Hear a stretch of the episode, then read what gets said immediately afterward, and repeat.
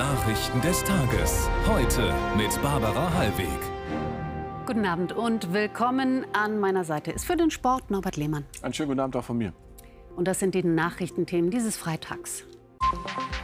Friedhof Mittelmeer. So viele Migranten wie seit Jahren nicht riskieren diese Fluchtroute und viele kommen bei der Überfahrt ums Leben. Kaufen und Essen nach Maß. Eine Aktionswoche will zeigen, wie die massenweise Verschwendung von Lebensmitteln vermieden werden kann. Das Beste im TV. Beim Deutschen Fernsehpreis darf sich das ZDF über die meisten Auszeichnungen freuen und Bully Herbig über die Ehrung seines Lebenswerks. Während die EU um eine Verschärfung des Asylrechts ringt, schlägt das Flüchtlingshilfswerk der Vereinten Nationen Alarm. Es brauche Garantien für die Wahrung der Menschenrechte und es brauche verstärkte Such- und Rettungsaktionen auf dem Mittelmeer. Denn die Situation entwickle sich dramatisch. Mehr als 2500 Menschen sind seit Jahresbeginn gestorben oder gelten als vermisst, fast 840 mehr als im gleichen Zeitraum des Vorjahres.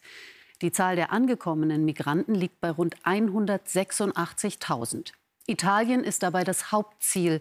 Fast 133.000 Menschen sind es dort, nur über das Mittelmeer.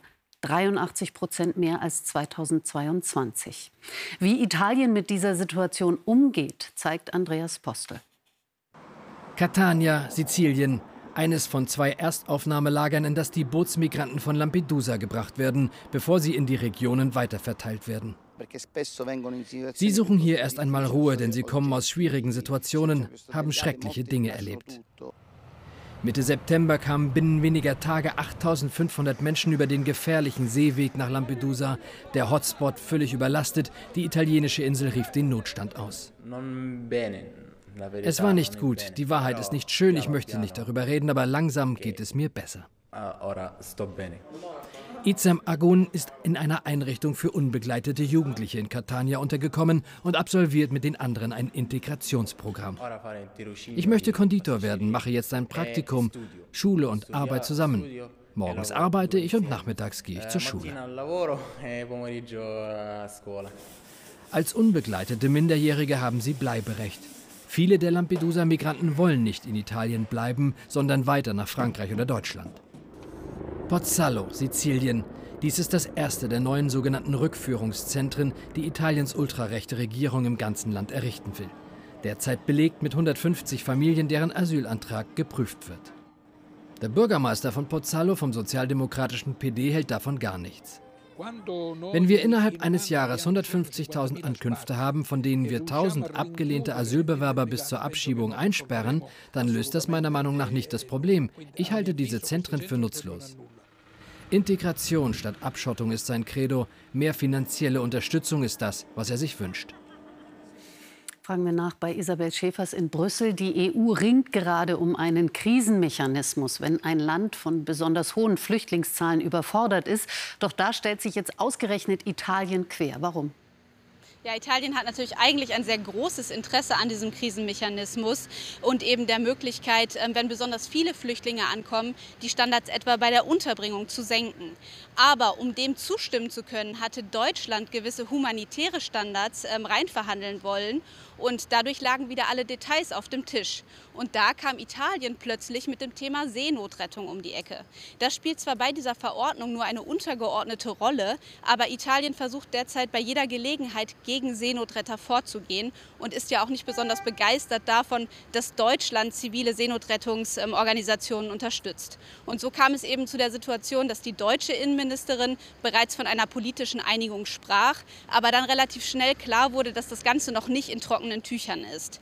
Ob es da jetzt ähm, eine Lösung geben wird bei dieser Krisenverordnung in den kommenden Tagen, das wird man sehen. Aber angesichts der hohen Zahlen von Flüchtlingen und Toten auf dem Mittelmeer ist auf jeden Fall klar, dass das Thema Seenotrettung der EU erhalten bleiben wird.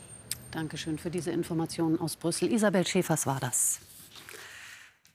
Mit Sorge schauen viele in der EU auf die Parlamentswahl in der Slowakei morgen. Das Ergebnis könnte auch die Ukraine-Politik der EU beeinflussen. Die Slowakei mit über 5 Millionen Einwohnern liegt am Rand der EU, Nachbarin der Ukraine und fest an ihrer Seite. Bislang. Denn im Wahlkampf punktet er, Robert Fico, mit seiner prorussischen Haltung. Der Sozialdemokrat und Verbündete des ungarischen Ministerpräsidenten Orban verspricht seinen Wählern, die militärische Unterstützung für die Ukraine zu beenden. Aus Bratislava Britta Hilpert. Diese Szene kennzeichnet den Stil des slowakischen Wahlkampfs. Während einer Kundgebung prügeln sich ein Ex-Minister und ein Ex-Premier. Der politische Wahlkampf ist harsch und handfest und außerdem voller pro-russischer Desinformation, die er für sich nutzt. Robert Fico ist Favorit. Die EU übernimmt blind die Sanktionspolitik der USA. Wenn meine Partei mehr an der Regierung ist, stoppen wir jede militärische Hilfe für die Ukraine. Fizos Comeback wäre erstaunlich. Er war 2018 Premier, als ein Mord das Land erschütterte. Jan Kuciak und seine Verlobte mussten sterben, weil der Investigativreporter Verbindung zwischen Mafia und Regierung aufdeckte. Die Slowaken gingen zu Tausenden auf die Straße, erzwangen Fizos Rücktritt. Doch folgende Regierungen verursachten Chaos. Pandemie, Krieg und Inflation untergruben das Vertrauen der Bürger in die Demokratie. Rechtsnationalisten erstarkten und sind mögliche Koalitionspartner für Fico. Er führt mit rund 18 Prozent. Fast gleich auf ist Michael Schimicka, liberaler Europapolitiker. Wir können wählen. Das Chaos der letzten Jahre, die Rückkehr der Vergangenheit oder eine normale und anständige Politik.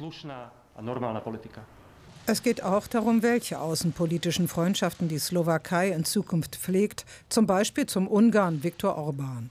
Es ist eine Richtungswahl für die Slowakei und für Europa. Robert Fico als Regierungschef, das wäre wie ein zweiter Viktor Orban in der EU, mit möglichen Blockaden bei Migration, bei Russland-Sanktionen und bei der Ukraine-Unterstützung. Die Zahl der Arbeitslosen in Deutschland ist im September nur leicht gesunken. Die Herbstbelebung falle dieses Jahr vergleichsweise gering aus, so die Bundesagentur für Arbeit. Demnach waren diesen Monat 2.627.000 Menschen ohne Job.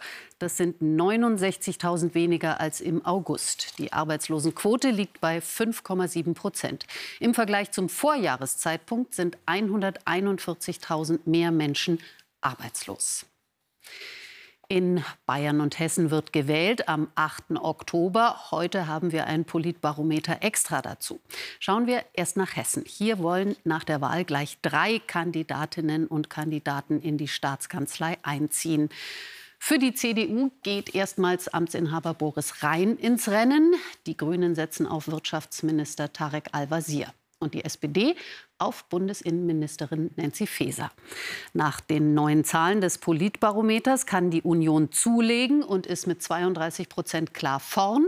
Grüne und SPD kämen jeweils auf 17, die AfD auf 16 Prozent. Für FDP, Linke und Freie Wähler wird es knapp. Peter Wagner.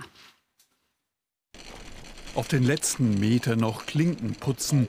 Boris Rhein unterwegs im Haustürwahlkampf im südhessischen Gernsheim zusammen mit der CDU-Fraktionschefin. Ich würde gerne Ihre Kandidatin Ines Klaus vorstellen. Und ich der Ministerpräsident. Sehr schön. Hallo, darf ich Ihnen das 15 Punkte vor den anderen Spitzenkandidaten. Der amtierende Ministerpräsident könnte eigentlich entspannt sein. Ich glaube, das wird immer eine knappe Sache. Eine Ampel ist immer möglich in der Schwankungsbreite äh, von solchen Umfragen und deswegen muss man wirklich äh, um die letzte Stimme auch noch kämpfen.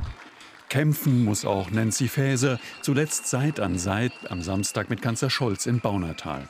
Die Bundesinnenministerin kann von ihrer Bekanntheit nicht profitieren, hofft aber noch auf die Kehrtwende. In dem Moment, wo wir alle über Hessen reden, äh, wird es eine ganz andere Aufmerksamkeit in Hessen dafür geben, dass man auch nach 25 Jahren CDU-Regierung, die einfach die Zukunftsthemen haben liegen lassen, dann auch ähm, sich für uns entscheiden können. Tarek Al-Wazir wollte Hessens erster grüner Ministerpräsident werden. Die schlechte Berliner Ampelstimmung lässt diesen Traum wohl platzen. Das grüne Urgestein blickt staatsmännisch auf künftige Koalitionen. Dann werden wir sehen, wie ähm, das Wahlergebnis ist. Dann werden alle demokratischen Parteien äh, miteinander reden. Und am Ende ist es ganz, ganz wichtig, dass man eine stabile und verlässliche Regierung für die nächsten fünf Jahre äh, bekommt. Die FDP bewegt sich Richtung 5-Prozent-Hürde und droht wie die Linke aus dem hessischen Landtag zu fliegen. Es sieht danach aus, als könnte die CDU sich am Tag nach der Wahl den nächsten Koalitionspartner zwischen Grün und Rot aussuchen. Weitere Zahlen vom Politbarometer Extra hat Matthias Vornoff. Guten Abend. Guten Abend. Wen wünschen sich denn die Hessen an der Regierungsspitze? Da liegt der CDU-Amtsinhaber Rhein gegenüber den Herausforderern von Grünen und SPD vorn. 44 Prozent wünschen sich weiter Boris Rhein als Regierungschef, 31 Prozent seinen Vize von den Grünen, Tarek Al-Wazir. Noch größer ist Rheins Vorsprung auf SPD-Spitzenkandidatin Nancy Faeser, 55 zu 21 Prozent. Die Hessen lehnen übrigens mehrheitlich alle denkbaren Koalitionen ab. Und wovon hängt ihre Wahlentscheidung ab? Von der Politik im Land, sagt eine Mehrheit von 52 Prozent, vom Bund immerhin 44 Prozent. In Bayern ist die Landespolitik noch deutlicher entscheidend, 60 zu 36 Prozent. Genau, auch die Bayern wählen am 8. Oktober. Dort regiert seit fast 66 Jahren die CSU und wird das vermutlich auch weiter tun können. Ja, in Bayern liegt die CSU deutlich vorn, wenn auch mit einem für sie schwachen Wert.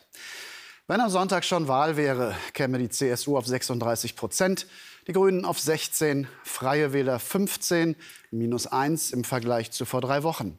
AfD 14 plus 2, SPD 9, FDP 4 Prozent. Die meisten Bayern wünschen sich, dass Markus Söder Ministerpräsident bleibt. Aber mit welchem Partner? Eine Mehrheit von 46 Prozent findet eine Fortsetzung der Koalition mit den Freien Wählern gut. Bündnisse mit SPD oder Grünen finden dagegen die meisten schlecht. Soweit die Zahlen aus Hessen und Bayern. Genau, Sonntag in einer Woche wissen wir mehr. Dankeschön, Matthias Vornoff. Alle Zahlen vom Politbarometer Extra gibt's jederzeit online unter heute www.heizungsgesetz.de. Das sogenannte Heizungsgesetz musste schon einiges an Streitigkeiten und Hürden überwinden. Heute nun die letzte. Der Bundesrat hat zugestimmt. Damit kann das Gebäudeenergiegesetz im Januar in Kraft treten. Es soll den Klimaschutz bei Gebäuden beschleunigen. So wird zum Beispiel der Einbau klimaschonender Heizungen finanziell gefördert. Beim Klimaschutz setzt die Bundesregierung vor allem auf erneuerbare Energien. Sie konnten in diesem Jahr bislang 52 Prozent, also mehr als die Hälfte des Stromverbrauchs decken. Das sind fünf Prozentpunkte mehr im Vergleich zum Vorjahreszeitraum. Vor allem Photovoltaikanlagen leisten einen immer größeren Beitrag zur Stromversorgung. Sie bekämpfen sich auf offener Straße. Unbeteiligte geraten immer wieder ins Kreuzfeuer und sterben. Schweden hat seit Jahren ein Problem mit Bandenkriminalität. In diesem Monat eskalierte die Gewalt.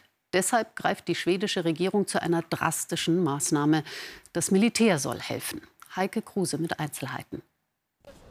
Schon wieder eine Explosion, schon wieder ein Anschlag einer Gang. In einem Wohngebiet in Uppsala starb gestern eine 25-jährige Frau. Laut Polizei eine völlig Unbeteiligte. Allein in diesem Monat wurden außerdem elf Menschen bei Auseinandersetzungen verfeindeter Banden erschossen. Die Gewalt eskaliert und das seit Jahren. Der Regierungschef kündigte gestern Abend Außergewöhnliches an. Wir werden sehen, wie gut die nationalen Verteidigungskräfte der Polizei bei ihrer Arbeit gegen kriminelle Banden helfen können. Ich hoffe, dass alle Parteien im schwedischen Parlament mitmachen werden, um die einschneidenden Maßnahmen, die getroffen werden müssen, zu unterstützen. Laut schwedischer Verfassung ist der Einsatz des Militärs im eigenen Land in besonderen Situationen möglich, wenn die Mehrheit des Parlaments zustimmt. Das ist beides, gut und schlecht mit dem Militär. Wir haben Witze gemacht, das Militär, aber nun sind wir an dem Punkt, wo es wohl nicht mehr anders geht.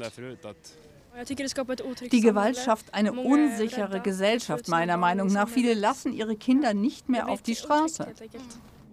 Die Gangs werben oft Minderjährige aus Einwanderervierteln an, die dann im Kampf um den Drogenhandel töten und getötet werden. Laut Presseberichten vermuten die Behörden die Anführer der kriminellen Banden im Ausland, einen davon in der Türkei. Er soll sich kurdischer Fuchs nennen.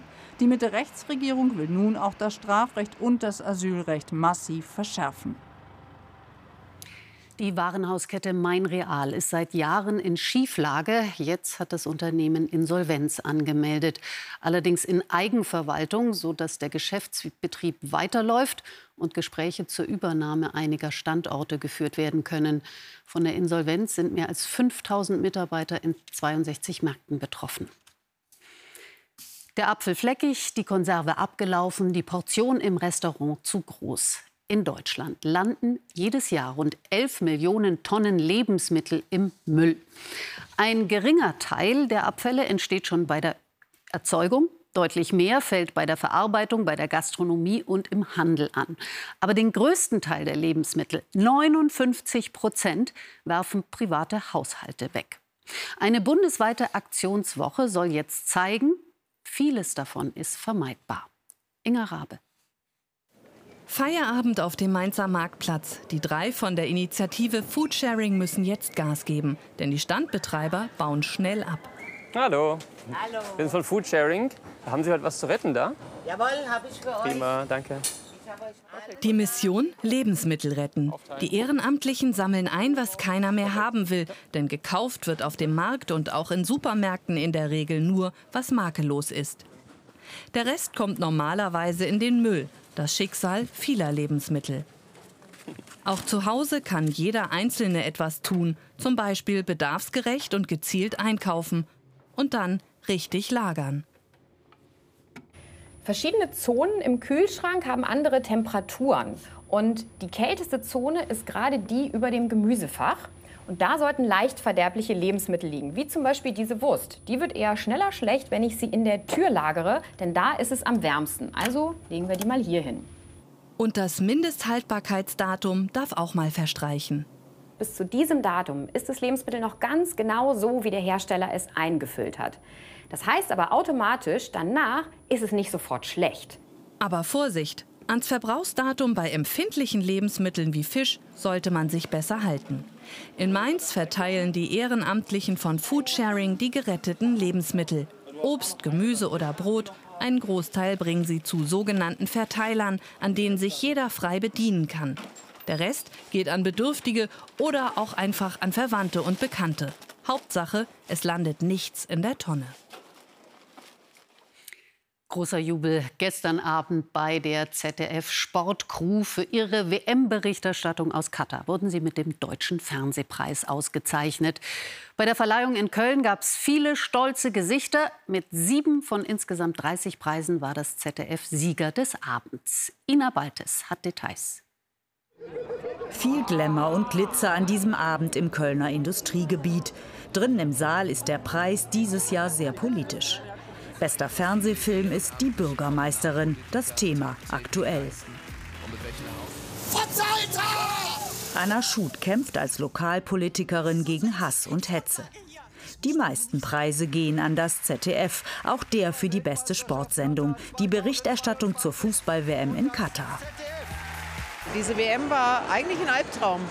Ein Albtraum von vorne bis hinten. Und dem sind wir irgendwie gerecht geworden und haben aber trotzdem den Sport nicht vergessen. Eine begeisterte Dankesrede halten die Kaulitz-Brüder, Gewinner in der Kategorie Beste Unterhaltungsshow für That's My Jam auf RTL Plus. Also ohne Scheiß, wir haben gar nichts vorbereitet. Wir sind gerade total überwältigt. Also äh, wir haben da niemals mit gerechnet. Gewürdigt wurde auch der freie Reporter Arndt Ginzel für seine Berichterstattung für das ZDF aus der Ukraine. Ich war selber dort, als der Krieg begonnen hat und sowas lässt einen nicht los. Sowas begleitet einen natürlich auch. Bester Mehrteiler Der Schwarm. In der internationalen ZDF-Serie mit spektakulären Bildern wehrt sich die Natur gegen den Menschen. Und er geht mit dem Ehrenpreis nach Hause. Michael Bulli-Herbig. Seine Werke, so die Jury, haben Film- und Fernsehgeschichte geschrieben. Sehr schön. Und Glückwunsch an den Sport. Ja, danke, gebe ich gerne an die Crew weiter. Ja, und weiter geht's mit dem Fußball-Bundesliga-Spitzenspiel morgen Abend. Leipzig gegen München. Heute Nachmittag der Paukenschlag. RB trennt sich von Max Eberl, dem Sportgeschäftsführer. Max Eberl wurde immer wieder mit den Bayern in Verbindung gebracht. Nach nicht mal einem Jahr nun der Rausschmiss des Sportvorstands. Grund fehlendes Commitment, mangelnde Identifikation mit dem Verein. Viel Unruhe vor dem Spitzenspiel, in dem Leipzig die Münchner eigentlich ärgern wollte. Die beiden letzten Duelle gewann RB. Doch Tabellenführer Bayern wird sich nicht so einfach von der Spitze kicken lassen. Die Verletzungssorgen um ihre Abwehr und auch Thomas Müller sind wohl im Griff. So braucht Leipzigs Trainer Rose jeden Einzelnen im Team. Doch Timo Werner wird wegen Rückenproblemen fehlen. Die UEFA will Nachwuchsteams aus Russland wieder mitspielen lassen. Dafür sprachen sich auch die deutschen Exekutivkomiteemitglieder Watzke und Rummenigge aus. Andere Nationalverbände dagegen drohen mit Boykott. Streit gibt es auch im Internationalen Paralympischen Komitee. Sportlerinnen und Sportler aus Russland dürfen bei den Paralympics in Paris im nächsten Jahr wieder dabei sein. Das hat die IPC-Generalversammlung in Bahrain beschlossen. 74 Verbände stimmten für das Ende des Komplettausschlusses Russlands. 65, darunter der Deutsche Behindertensportbund, waren dagegen. Das war kein guter Tag für die paralympische Wertegemeinschaft. Aber wir müssen auch zur Kenntnis nehmen, dass in Asien, Afrika und Teilen Südamerikas Werte anders definiert werden. Russland kann Einzelsportler unter neutraler Flagge entsenden. Der paralympische Beschluss hat auch Signalwirkung für die noch ausstehende IOC-Entscheidung zu Russland. Furioser Auftakt beim Ryder Cup, dem Golfduell zwischen Europa und den USA in Rom. Unter dem Jubel tausender Fans gewann das Team Europa um John Rahm und Rory McIlroy alle vier Vormittagsduelle. Das gab es noch nie. Und auch in den vier Nachmittagsduellen zog die USA den kürzeren. Sechseinhalb zu eineinhalb der Punktestand. Toller Vormittags- Auftrag. und Nachmittagsduelle ist auch hübsch. Vielen Dank.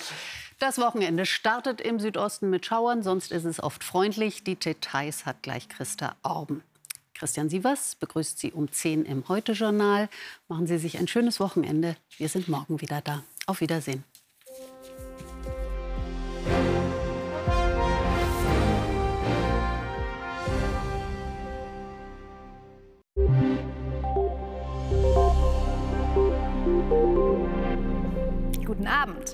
Morgen verabschiedet sich der September. Er brachte mehr Sommer als Herbst. Mit fast 4 Grad mehr als im langjährigen Mittel wird er mit großem Abstand der wärmste der Messgeschichte. Und der zweitsonnigste mit plus 65 Prozent. Außerdem fiel auch nur knapp die Hälfte des Regensolls. Warum? Nun, wir hatten sehr viel stabilen Hochdruckeinfluss und nur wenige Tiefs. Aktuell liegt doch mal eine schwache Kaltfront über dem Land, die in der Nacht in den Südosten vorankommt. Dahinter kann es auch mal auflockern. Im Westen bildet sich stellenweise Nebel. Die Temperaturen sinken auf 15 Grad an der See und 8 Grad in den westlichen Mittelgebirgen. Morgen steigen dann die Werte auf 18 Grad an den Küsten und 24 Grad am Oberrhein. Das wird sich kühler anfühlen als zuletzt. Ist es aber natürlich nicht, ist es immer noch warm. Dazu gibt es im Südosten anfangs noch etwas Regen, der nachmittags dann abzieht. Dann löst sich auch der Nebel im Westen auf und Wolken und blauer Himmel wechseln sich ab. Im Norden gibt es einen frischen westlichen Wind. Dann startet der Oktober so, wie der September endete, nämlich eigentlich sommerlich. Im Norden ist es zwar etwas unbeständiger, im Süden gibt es aber viel Sonne und noch mal an die 30 Grad. Und damit auf Wiedersehen.